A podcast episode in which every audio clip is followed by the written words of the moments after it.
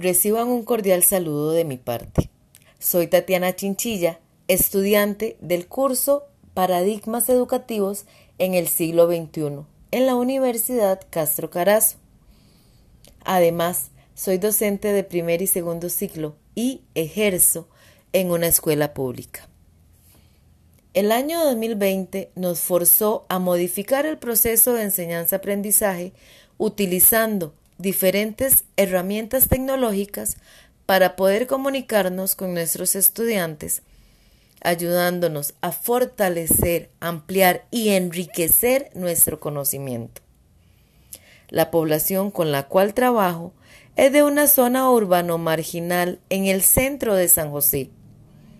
por lo que no todos tenían al alcance un dispositivo tecnológico para comunicarse por medio de Teams o algún otro medio virtual, y aunque traté de brindar el acompañamiento y apoyo a mis estudiantes, hubo ocasiones en que no se logró la conectividad, por lo cual no hubo una educación sin distancia tecnológica. Según me expresaron, padres, madres, encargados legales e incluso los mismos estudiantes se sintieron excluidos hasta cierto punto del proceso educativo virtual. A pesar de que yo les llevaba material para trabajar las guías de trabajo autónomo, no tenían el alcance tecnológico que se esperaba según lo propuesto por el Ministerio de Educación Pública. Sin embargo, con el transcurrir del tiempo, logré desarrollar un proceso educativo un poquito más integral cuando por medio del WhatsApp, que es una herramienta tecnológica de alcance más factible y de uso fácil en teléfonos inteligentes y tablets que otras aplicaciones en donde no se requiere de más que un número de teléfono. Esto me permitió lograr estrechar el proceso educativo con mis estudiantes, a pesar de no ser el medio oficial establecido por el Ministerio de Educación. El docente, como facilitador del proceso educativo, debe estar anuente a buscar la herramienta que más le facilite brindarle al estudiante una educación más sustancial y provechosa en estos tiempos donde la metodología dual se ha, brindado, se ha dado más, mezclando la presencialidad con la virtualidad, como se está proponiendo en el curso lectivo que estamos iniciando en el año 2021. La persona estudiante y su familia se debe responsabilizar ante esta situación, comprometiéndose a cumplir con las tareas virtuales y asistiendo a clases presenciales, tratando de aprovechar el máximo estas horas en donde el docente le va a ir aclarando las dudas que se le presentan para que luego en la virtualidad logre resolver los trabajos que se han dejado. Como administradora educativa, con respecto a esta situación, yo propondría que la velocidad del Internet de la institución sea muy rápida y con un ancho de banda amplio para que la población estudiantil pueda acceder a los sitios web necesarios para utilizar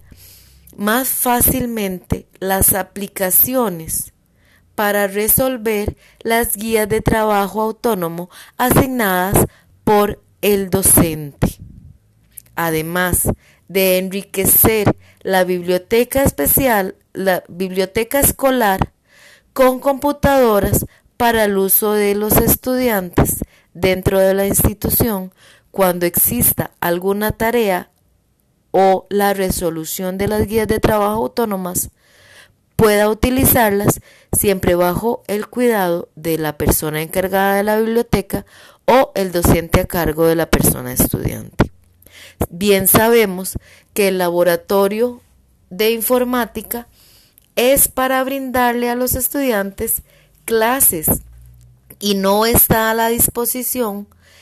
de un uso más libre por parte de los estudiantes cuando están los otros niños en periodo lectivo. Para lograr cumplir estas propuestas, el administrador educativo debe tener una relación estrecha y, y afable con los integrantes de la Junta Escolar para que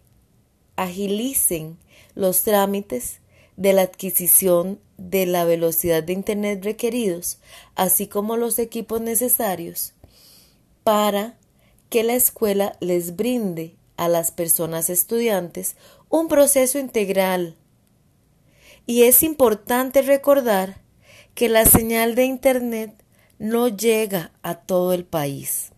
e incluso aquí en el centro de San José hay puntos ciegos en donde la recepción de Internet es muy mala o del todo no tiene alcance. Me permito recomendar una comunicación asertiva entre el personal docente y la comunidad educativa. Padres, madres, encargados legales y estudiantes para que se pueda alcanzar una educación sin, distancia, proveyendo conocimientos integrales y sustanciales en los estudiantes. Además, fortalecer la relación entre la Administración y la Junta de Educación de la escuela para evitar contratiempos en adquisición del equipo de cómputo, fotocopiadoras e impresoras que faciliten la labor docente y que le permita al estudiante tener acceso al equipo tecnológico que necesite dentro de la institución. El cambio en el proceso educativo se ha, venido gestando desde, desde años anteriores, pero el curso 2020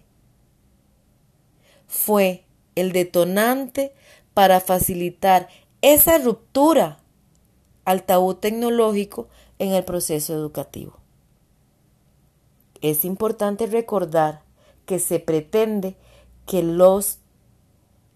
estudiantes